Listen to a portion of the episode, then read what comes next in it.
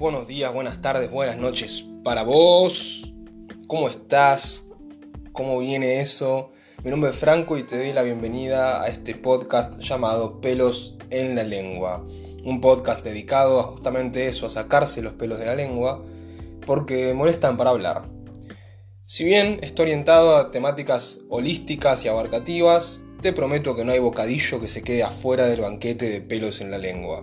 Así que, Pipi, acomodate que se viene el episodio 9, caja de herramientas. Así es como lo escuchás, caja de herramientas. Pero bueno, antes de adentrarnos de lleno en eso, vamos a hacer las preguntas. ¿Cómo estás de verdad? ¿Cómo estás? ¿Frenaste hoy a preguntarte eso? Si no lo hiciste, te invito a que des pausa y lo hagas. Ahora bien, por otro lado, ¿cómo estoy yo? Hoy estoy pero de maravilla, de maravilla. Como Maravilla Martínez, pero solo que de maravilla y no estoy en Martínez. pero bueno, nada. Franco, ¿te das cuenta que hace como un mes no publicas nada? Sí, sí, sí, ya sé, ya sé. Así que nada, voy a hacer ciertos avisos parroquiales. Primero y principal, el episodio 9 ya lo había grabado unas pares de veces. Y cuando digo unas pares de veces, en realidad son tres veces. Lo grabé tres, nueve, tres veces el episodio 9. Tres nueve el episodio 9. Genial. Em, ¿Y qué pasó con eso? Y estaba muy exigente. La verdad es que me estaba perdiendo mucho en el pensamiento y no llevándome a la acción y no me gustaban y grababa y no me gustaban y grababa y así y así, entonces como que lo dejé. Ahora bien, em, después de procesarlo, el porqué y todo, estoy acá de nuevo grabando el episodio 9, pero esta vez para subirlo. No me importa cómo carajo quede este episodio 9, se sube, salga como salga, no, no me molesta. Ya está, ya lo asumí, ya lo dije, así que nada, va a tener que pasar. Y bueno, nada, contento, disfrutando lo que se puede disfrutar, aprovechando la cuarentena para nutrirme, para entrenarme, para crecer y no simplemente para estar y envejecer. Pero bueno, yendo a la caja de herramientas. ¿Por qué se llama caja de herramientas el episodio de hoy? Porque hice una lista de unas pocas herramientas que uso prácticamente a diario. Es más, la mayoría son a diario. Em, para esto que digo de mantenerme estable, de mantenerme en esta sintonía y de aprender a surfear la ola en distintas sintonías, porque también se trata de eso. Eh, si no sabes a qué me refiero cuando digo surfear la ola, ahí me refiero a esos bajones de energía y emociones y los cambios y, y ahora mismo con mi mano estoy haciendo bolitas. Pero bueno, la verdad es que no tiene un orden jerárquico tan al azar eh, algunas van a ser más desarrolladas que otras. Y, creo que es el momento ideal para arrancar. Así que, bueno, vamos a empezar por... Bueno, por lo primero que hago en el día, el agradecimiento. No estoy seguro, pero creo que en el episodio 3 hablé un poco del agradecimiento y de llevarlo a cabo con atención, intención e intuición como la mayor parte de las cosas que tendríamos que hacer. Em, pero bueno, agradecimiento, ¿qué es esta práctica? La práctica del agradecimiento, valga la redundancia, se basa en agradecer. Agradecer por qué? Por todo aquello que vos quieras agradecer, por todo aquello que vos sientas que quieres agradecer, por lo que sea. Em, es una práctica que genera mucha humildad, genera mucho presentismo, es decir, más atención en el presente, y le da cierto valor a las cosas cotidianas. Em, aumenta ese, ese cariño tal vez hacia, hacia esas cosas, al entender que muchas son como regalos, bendiciones, ¿viste? Privilegios también, si lo querés decir así. Pero bueno, entonces, ¿cómo sería un ejemplo del agradecimiento? No te voy a contar toda mi rutina de agradecimientos, va, rutina, em, pero más o menos, ponele, te despertás y decís, lo que sientas. ¿eh? Por ahí al principio no sale, por ahí al principio cuesta liberar esa barrerita de mm, por qué estoy agradecido, agradecida, agradecida. Em, pero por ejemplo, yo me despierto y lo primero que agradezco es porque estoy vivo. Lo primero que agradezco es porque estoy respirando, porque tengo una nueva oportunidad, porque tengo un nuevo día. Eso es una locura. Ya sé, por ahí, sos como yo, yo tengo 21 años, ¿no? Entonces el promedio de vida de alguien en estos tiempos supera mucho más que los 21 años. Pero ¿quién carajo me garantiza a mí que voy a estar vivo mañana? ¿Entendés? ¿Quién te lo garantiza vos? Si tienes un papel que diga garantía vale por 65 años más, mostrámelo porque nunca vi a alguien que tenga eso. A lo que voy es a que no tomar ciertas cosas a la ligera y darlas como porque siempre van a estar, ¿entendés?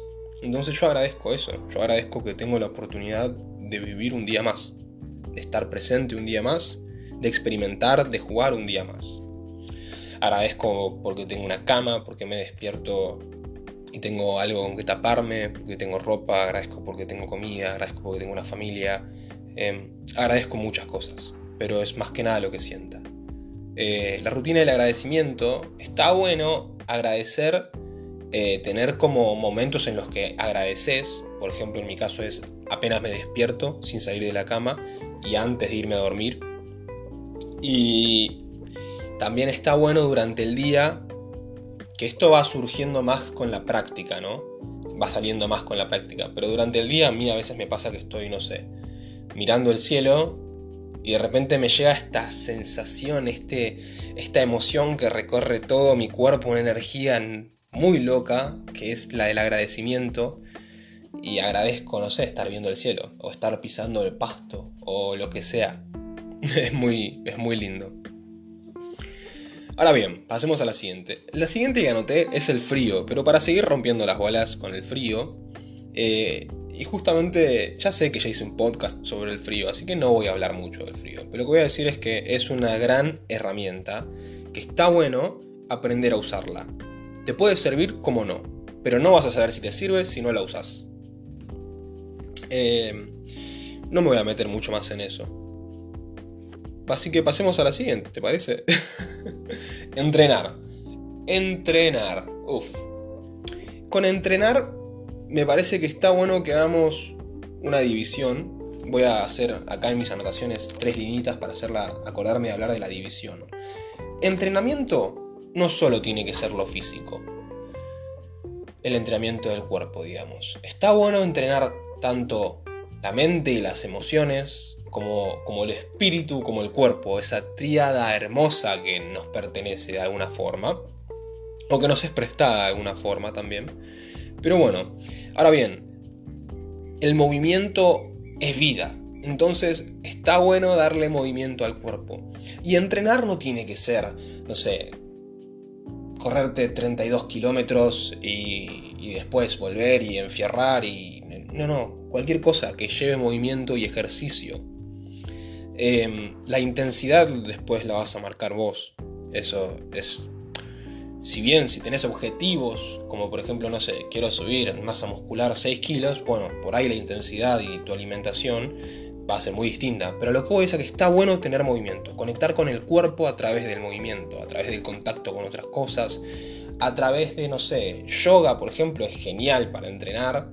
Eh, es una disciplina hermosa, y conectas un montón con el cuerpo. Y a la vez, bueno, vas aprendiendo un poco de la meditación activa. Pero entrenar el cuerpo es importante, darle movimiento todos los días, aunque salgas a caminar nada más o aunque hagas poco. Está bueno eso, para mantenerlo activo, vivo, sintiendo, moviéndose. Entrenar el espíritu bueno, eso ya depende de cada persona, ¿no? Creo que es algo muy personal. Pero está bueno encontrar las prácticas que te alineen con tu, con tu yo superior, con tu alma, con tu espíritu, con tus guías, con lo que quieras llamarlo, desde la mirada que a vos te interese, para poder encontrar más ahí, ¿no? Yo sé que muchas personas por ahí no, no no solo que no entienden, sino que también no les interesa el mambo espiritual, por así decirlo. Y eso está perfecto. Eh, cada persona tiene su visión, tiene su, su juego, su mundo. Pero creo yo que en los tiempos en los cuales estamos viviendo, el autoconocimiento para la entrada hacia la puerta esta del espíritu y demás es esencial. Así que te recomiendo que lo pruebes por lo menos, porque como decía, no sabes si algo te sirve si no lo probaste.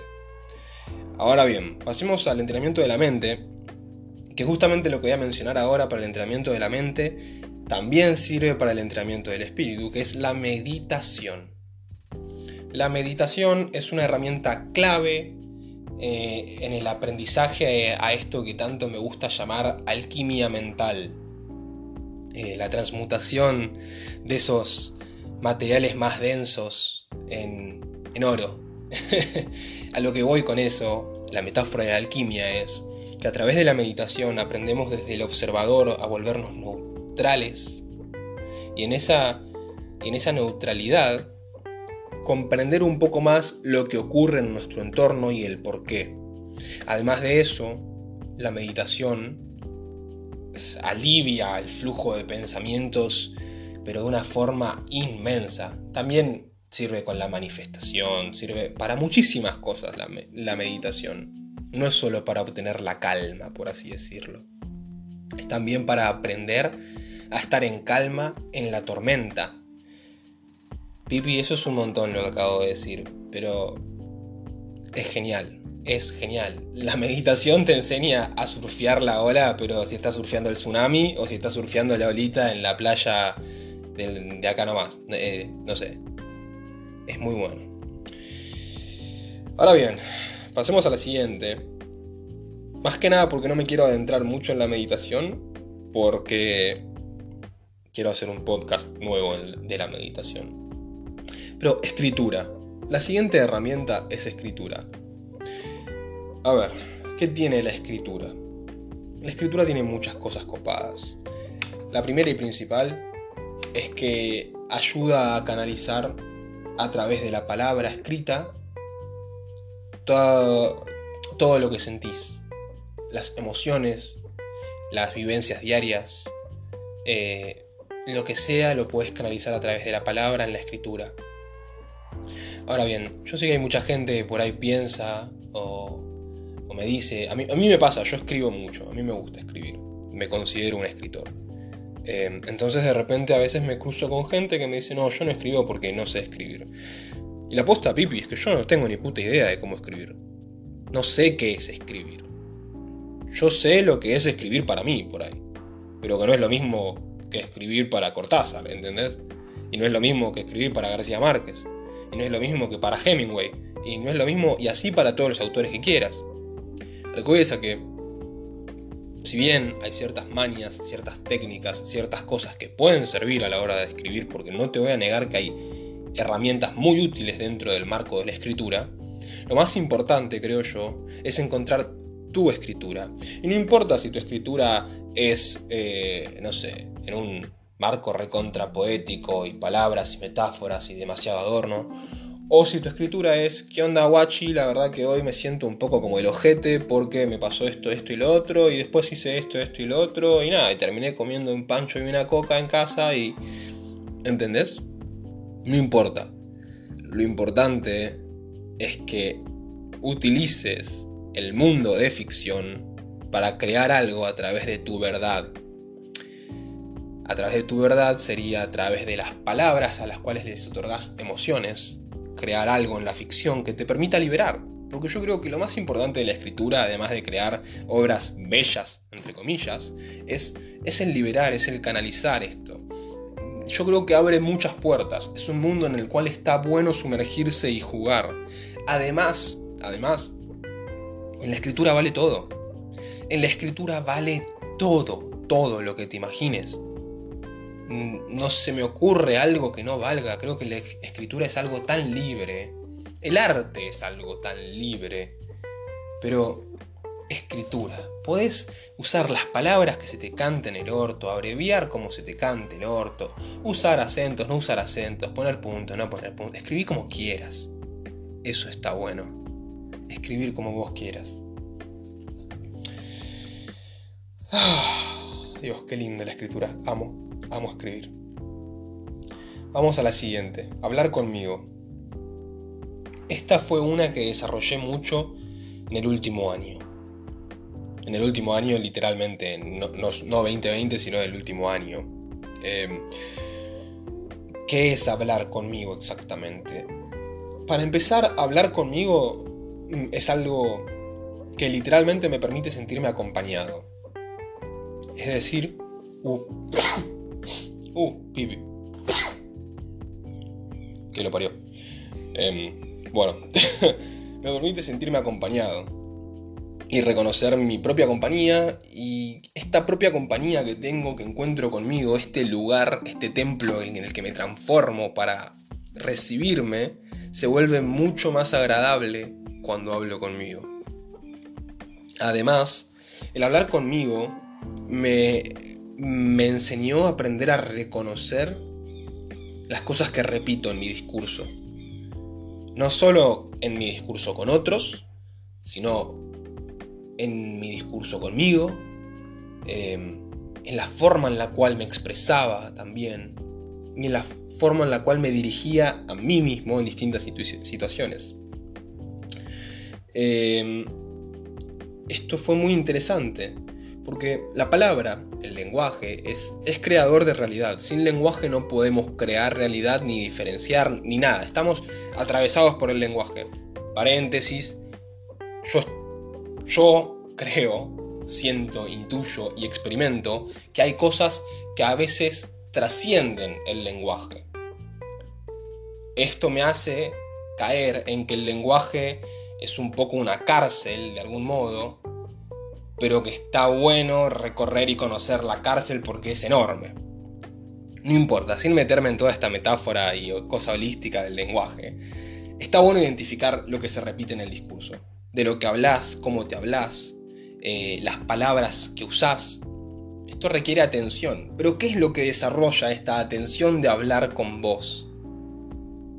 Y ayuda a aprender a escuchar. Qué importante es aprender a escuchar.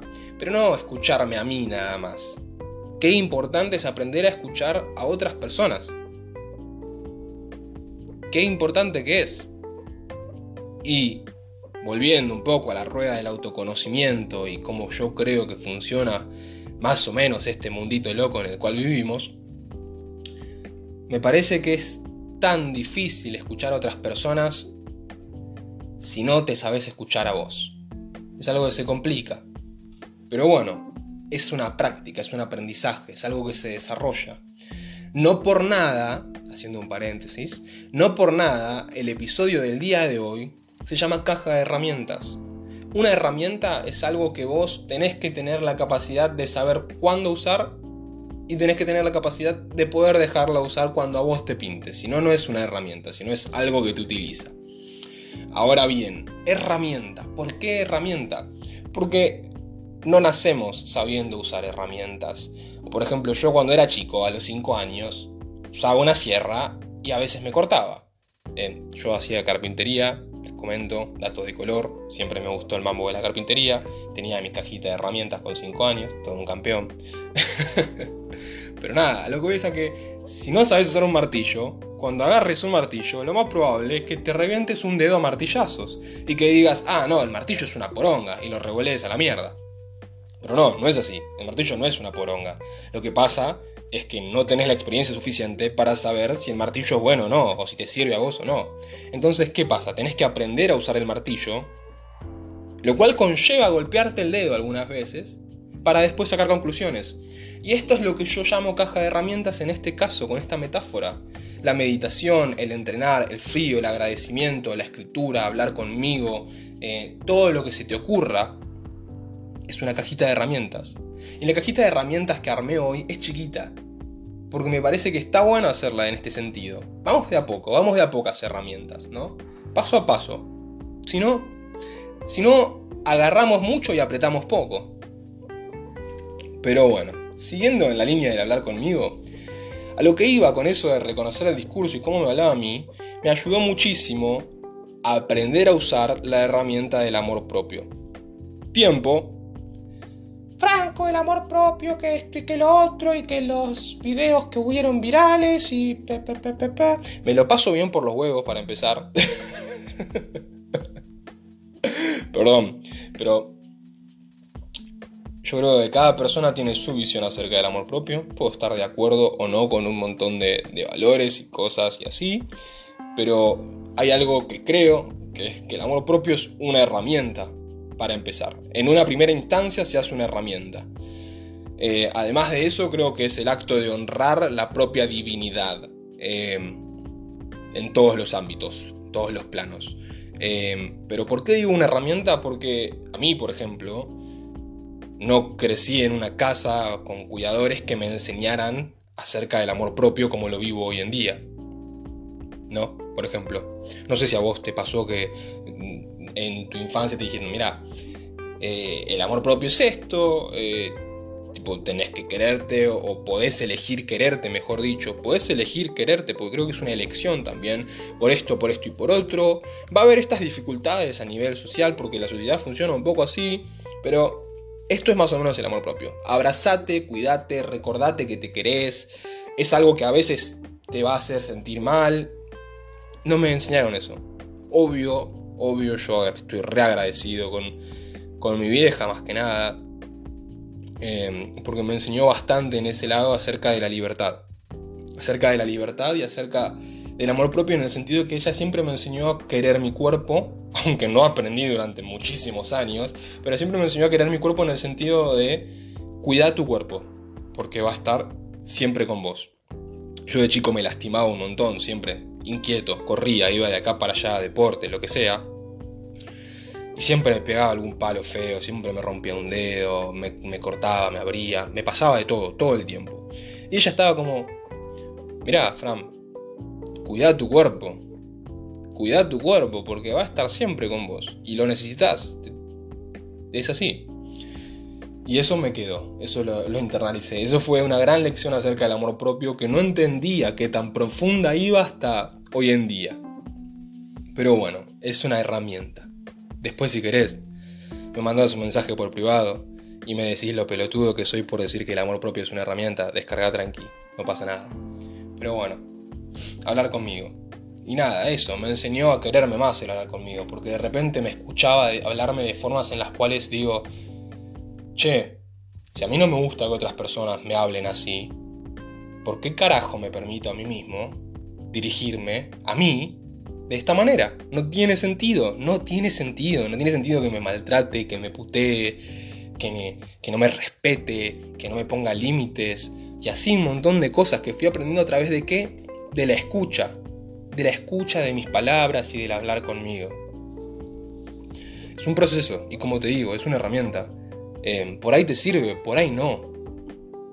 Pero hay que aprender a usarla primero antes de decidir tipo, ¿me sirve o no me sirve?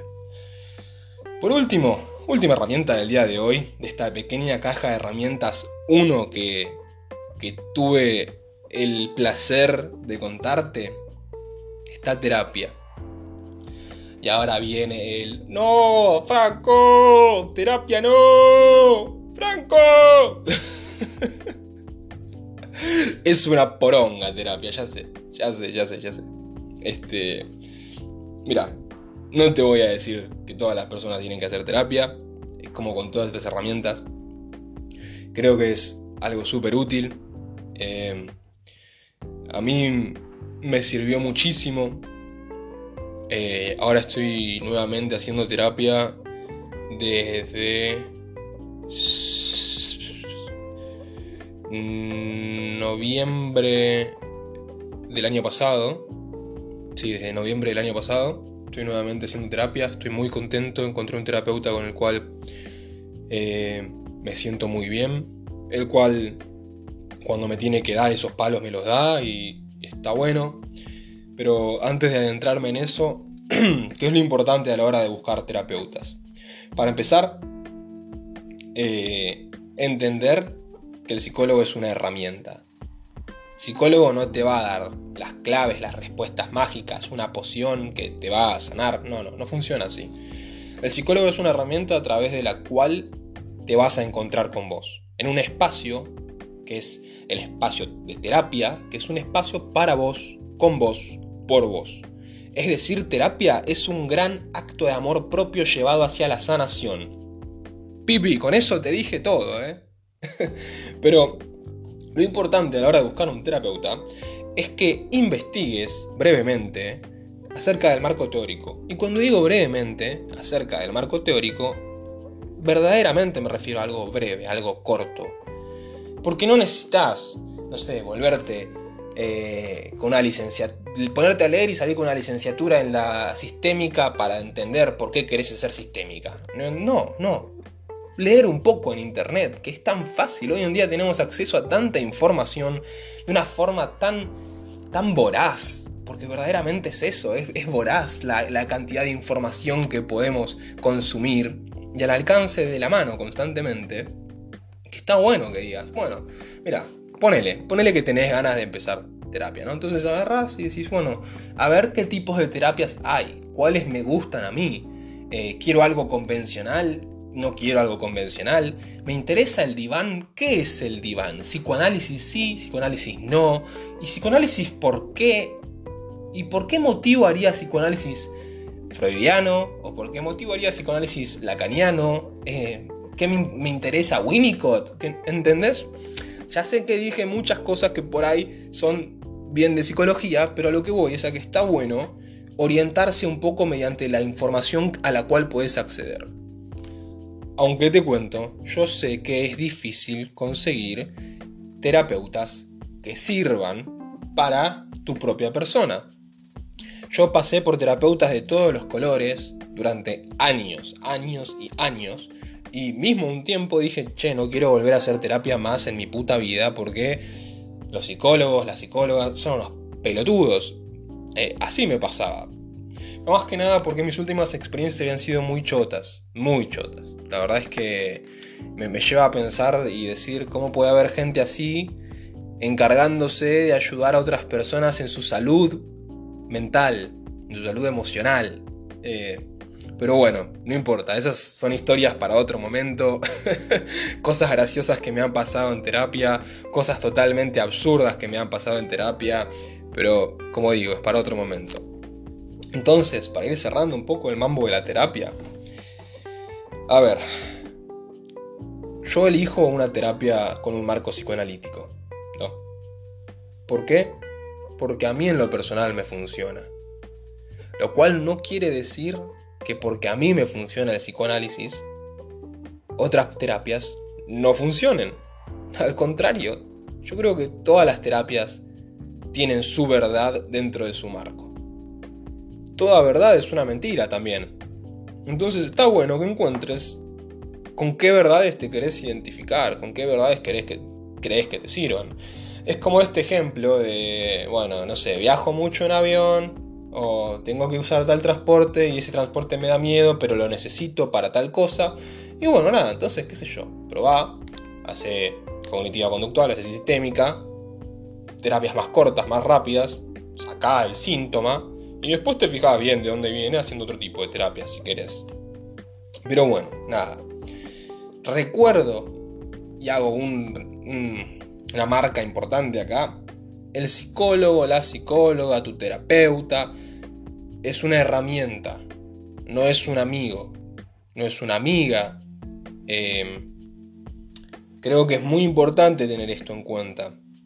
Está bien, yo sé que mi relación con mi psicólogo es especial, es bastante especial. Yo soy muy frío con él, muy frío.